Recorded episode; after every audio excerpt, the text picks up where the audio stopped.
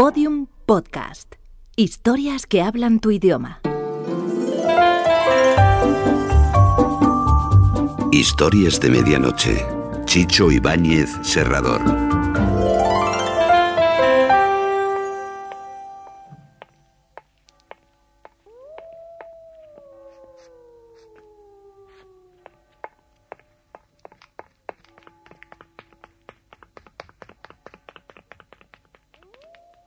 Historias de medianoche.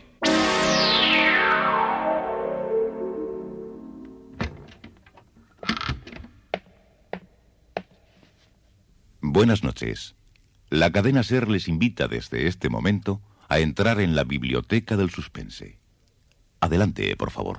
Nos está esperando Narciso Ibáñez Serrador. Richard Kroll había cambiado nuevamente de dimensión. Y otra vez había disminuido, se había hecho aún más pequeño. Escapando del caique griego, una miniatura dentro de una botella, se hallaba ahora a bordo del Kiang, un junco con velas de cuchillo al tercio y timón central. Esa embarcación china del siglo XVII era también una miniatura construida en el interior de un frasco cuadrado de vidrio. En la litera del camarote, el rostro con cien arrugas de un oriental le había dicho Hace mucho tiempo vivo rodeado de la muerte. ¿Por qué no me acompañas? Y verás algo que te interesará.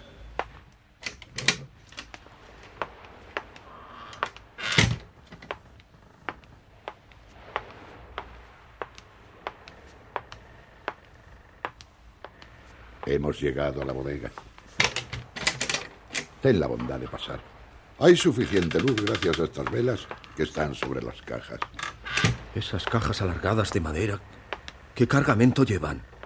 Cadáveres. Solamente cadáveres.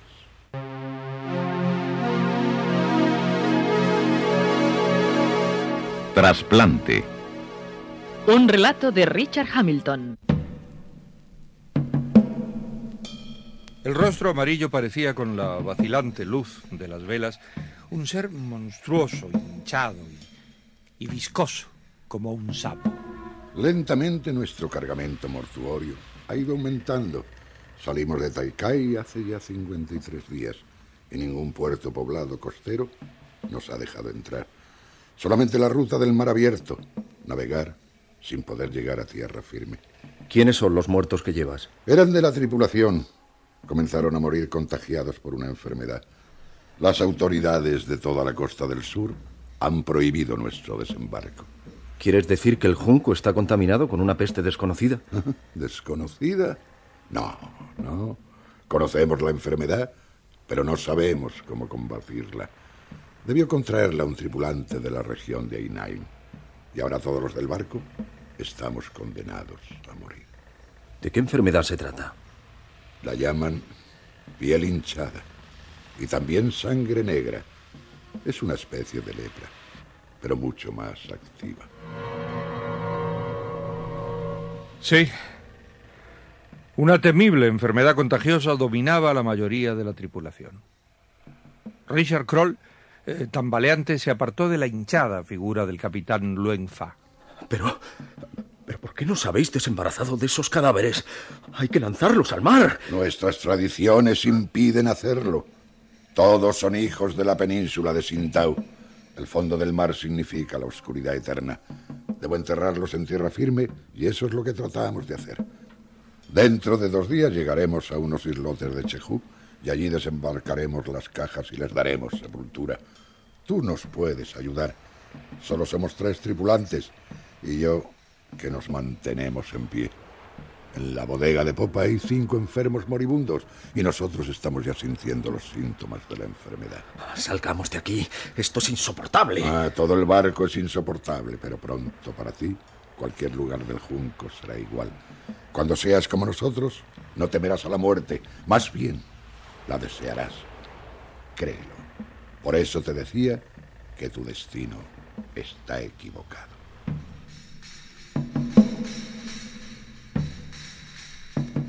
Sin poder razonar, penetró nuevamente en la cabina del capitán Luen Fa. Allí se sentía aislado de todo el siniestro ambiente que rodeaba el barco. Si permanezco una hora más en esta embarcación me voy a volver loco. ¿Qué quieres? ¡Pasa! Capitán Loenfa, ordenar traer comida. Traigo comida. No temer. Vete. ¡No entres! Un marinero andrajoso, encorvado, sujetaba vacilante una tabla con un recipiente de barro. No temer. Dejar tabla aquí. Comida sana, pero humilde. El rostro de aquel marino estaba transfigurado por una piel hinchada y, y enrojecida. Las señales de la horrible enfermedad eran evidentes. Instantes después, el propio Luen Fa entraba en la cabina. Veo que no deseas alimentarte. Es un error. El barco tiene que llegar a algún puerto de la costa lo más pronto posible. La costa más próxima son los islotes de Cheju. Estamos en un mismo plano con la muerte y tú no puedes eludirla. Escúchame. Necesito llegar a una gran ciudad de mis tiempos. Solo las llaves de las puertas exteriores podrían llevarte a tu ciudad.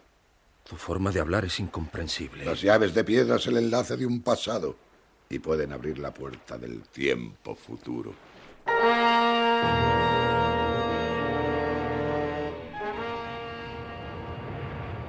Y llegó el anunciado huracán. Y la pesadilla se prolongó durante muchas horas. Después, el viejo junco con sus velas destrozadas encalló en dos gigantescas rocas. Y el mar quedó en calma durante la noche. Yo traté de saber dónde nos hallábamos. Estas rocas pertenecen a la isla de Kum, es decir, a la prolongación de la isla. Mas hubiera preferido naufragar en pleno mar que haber quedado prisionero en esas piedras. ¿Por qué dices eso? Tres seres monstruosos con cabeza de mujer y cabelleras de serpiente viven en estas rocas.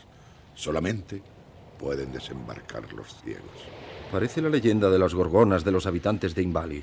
El junco se hundirá dentro de unas horas y tendremos que desembarcar a tierra. Será nuestro fin.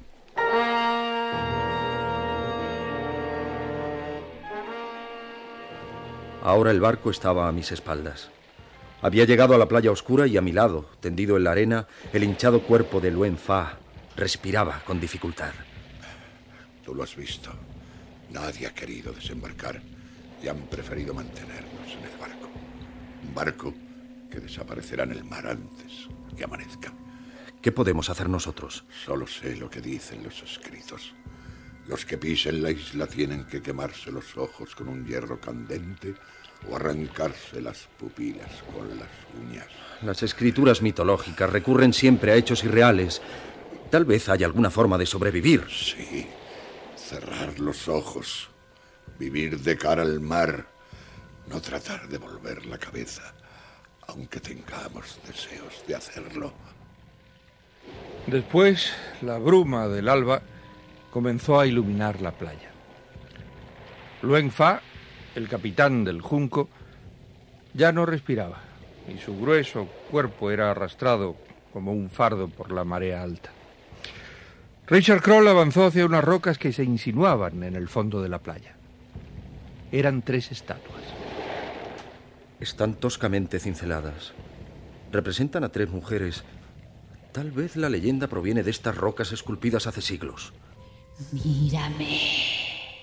Observa mi cuerpo. Es la voz de los monstruos. Si doy vuelta la cabeza, estoy perdido. Mírame. Detrás de ti, muy cerca. Y Richard, cerrando los párpados con fuerza, giró sobre sí mismo y avanzó con las manos crispadas, ciego. Sus dedos rodearon la garganta de la mujer serpiente. ¡Oh, ¡Víbora asquerosa! ¡No, Richard! ¡Déjame! ¡Déjame! ¿Qué es lo que te ocurre? No me reconoces. Soy Iris, tu mujer. El mar no estaba. La isla tampoco. Solo las luces en el espejo de un camerino. Y Richard Kroll, agitándose inquieto, hundido en un sillón. ¿De dónde vienes? Tienes el frac empapado y lleno de arena. Dime algo y no sigas mirándome con esos ojos horribles. Estás muy nervioso. No, no lo sé. Todo mi cuerpo tiembla. Siento frío, Iris. Mucho frío. Mis manos están casi congeladas. Dios mío, yo te las calentaré con las mías. Creí que no podrías llegar nunca hasta el teatro. Estoy en el Carnegie Hall. Sí, y tu concierto comenzará dentro de unos minutos. Oh, oh, Dios, Dios. No puedo creerlo. Oh, Iris, déjame llorar de felicidad. ¿Fue todo demasiado espantoso? Sí, fue algo horrible. ¿A, a qué te refieres? ¿A mi pesadilla? Al accidente. Es que te has olvidado. ¿Accidente? ¿Qué, qué, qué accidente? En tu coche. Salíamos del ensayo antes de ayer por la noche. Estabas disgustado, fatigado tal vez. No estabas conforme con la última parte del concierto. Yo estaba a tu lado y grité de pronto. Había un camión detenido en la calle y... ¿Qué pasó? No lograste frenar. El impacto fue tremendo. Yo quedé inconsciente. Cuando recobré el sentido, te habían llevado al Memorial Hospital. De modo que fue un accidente de tráfico la causa de mi ingreso en el hospital y mi operación. Yo fui anoche mismo, pero no me dejaron que te viera. Nunca creí que llegarías esta noche a dirigir el concierto. Es algo milagroso. No he llegado completo, Iris. ¿Qué dices? En el pecho falta mi corazón. No. Sí, mi querida Iris. Ya lo he contado demasiadas veces. No, no quiero repetirlo más. No tengo corazón y lo estoy buscando desesperadamente. Entre cien lastimosas alucinaciones de viajes imposibles, el pentagrama será un jeroglífico para mí y la orquesta entera se derrumbará bajo mi batuta. Escucha, Richard, por lo que más quieras, conserva la calma. Hay un público que espera el concierto, no debes defraudarlo. Faltan 20 minutos para que tú comiences con la orquesta. Es mejor que vayas al palco número uno y presencies el ballet de Boston que va a comenzar en este momento. Tengo demasiado frío. Es que no, no hay calefacción en el teatro. Todo funciona normalmente. Yo te acompañaré hasta el vestíbulo. Vamos. El acomodador le precedió en silencio por el curvo pasillo del teatro. ¿Ya comenzó el ballet de Boston? Sí, señor. Después viene el concierto dirigido por Richard Kroll. Lo sé. Hay verdadera expectación por escuchar la sinfonía de Sostakovich, opus 222 llamada Corazón. ¿Corazón? ¿222? Sí, es una obra desconocida que se estrena por primera vez. Este es su palco, señor. Tengo que advertirle que ya tiene un ocupante. Las entradas de palco se venden a dos espectadores. Tenga la bondad de pasar. El hombre del palco giró su cabeza. Buenas noches. Buenas noches. En el escenario, las ágiles figuras del ballet de Boston. El hombre, que compartía el palco, se volvió hacia él. Es fascinante. La rítmica, la pulsación. El ballet es un complejo cardiovascular perfecto. La danza es igual a la presión sanguínea.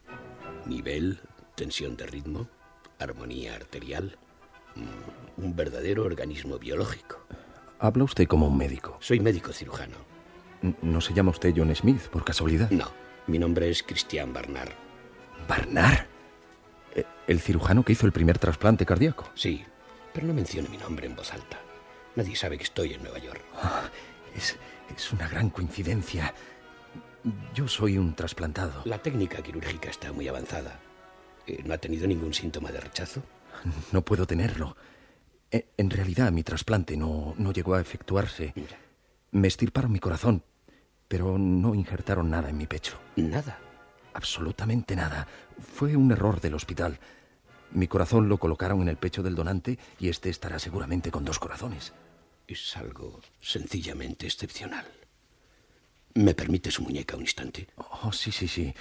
Busque, busque mi pulso. No, no, no lo encontrará. Se extraña, ¿verdad? No, no, no. No saca nada con cogerme la otra mano. Tampoco va a notar ninguna pulsación de la arteria. Es algo que eh, no tiene explicación clínica.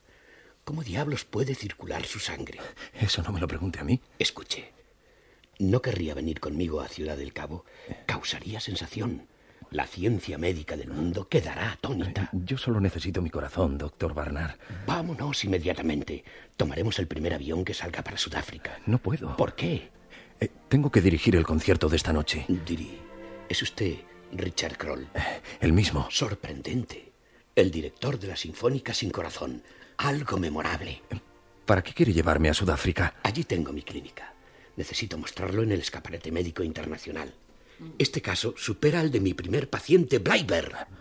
No, yo no puedo continuar así. Yo necesito encontrar a John Smith. ¿Quién? John Smith es el que tiene mi corazón. ¿Y para qué quiere su corazón? La medicina moderna es publicidad, la cirugía difusión.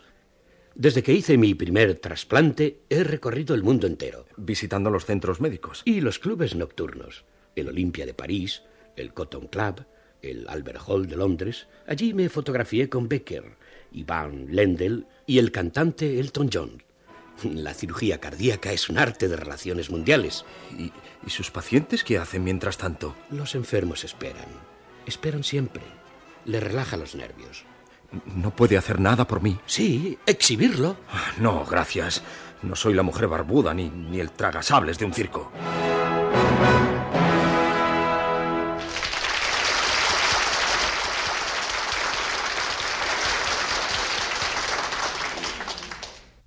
Otra vez el escenario oscuro.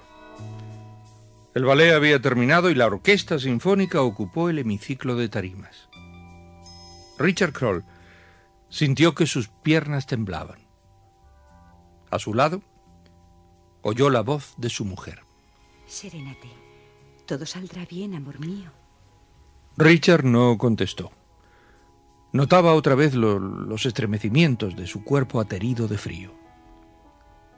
Cruzó el corto pasillo y emergió ante el escenario.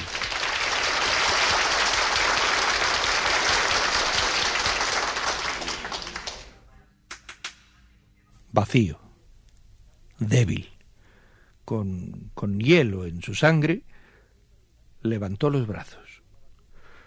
La batuta describió un arco y comenzó la sinfonía de Shostakovich.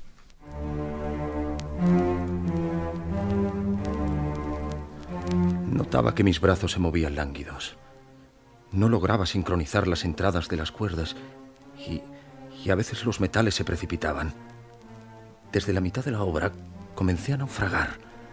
Los músicos se me escapaban a cada momento pidiendo más ritmo. Los violines surgían inesperadamente a mi izquierda sin haberles dado la entrada.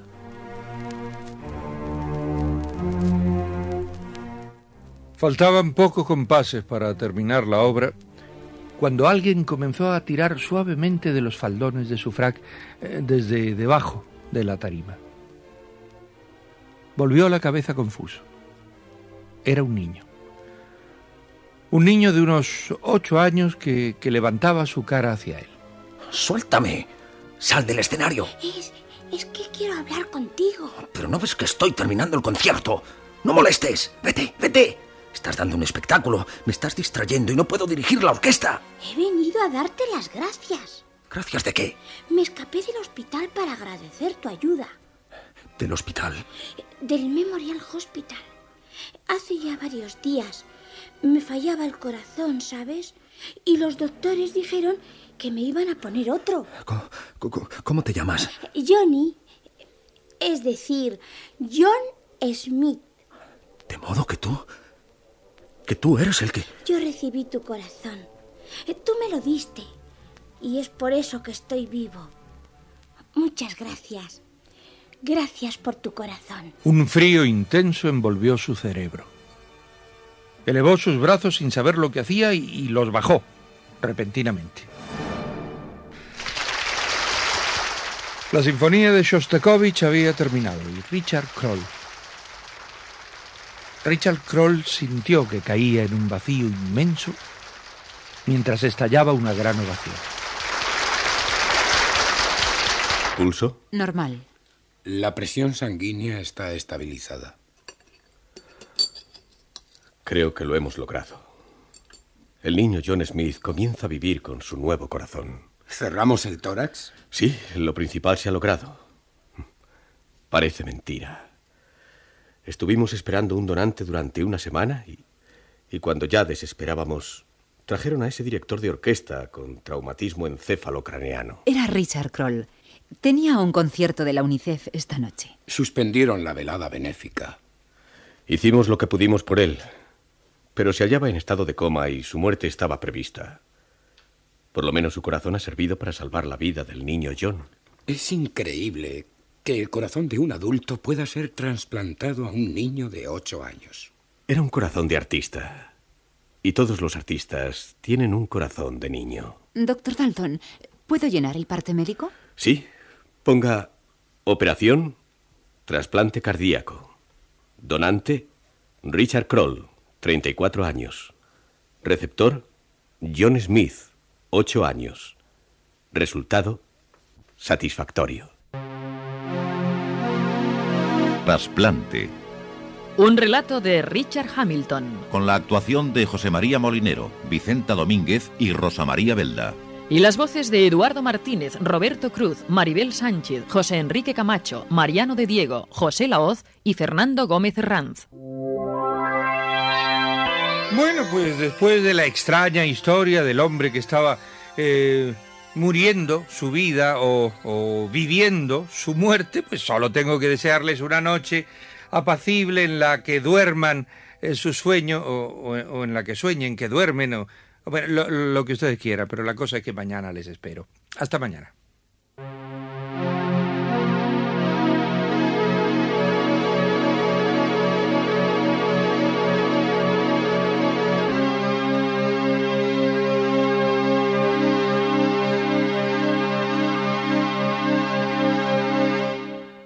Historias de medianoche.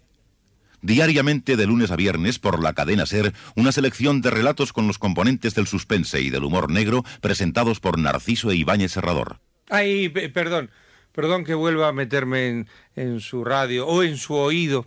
Es para recordarles que mañana la historia será de esas cortas, de esas que, que empiezan y que terminan. Bueno, y hablando de terminar, ahora sí que termino yo por hoy. Hasta mañana. Historias de medianoche, con mucho suspense. Síguenos en Twitter, arroba podiumpodcast y en facebook.com barra podiumpodcast.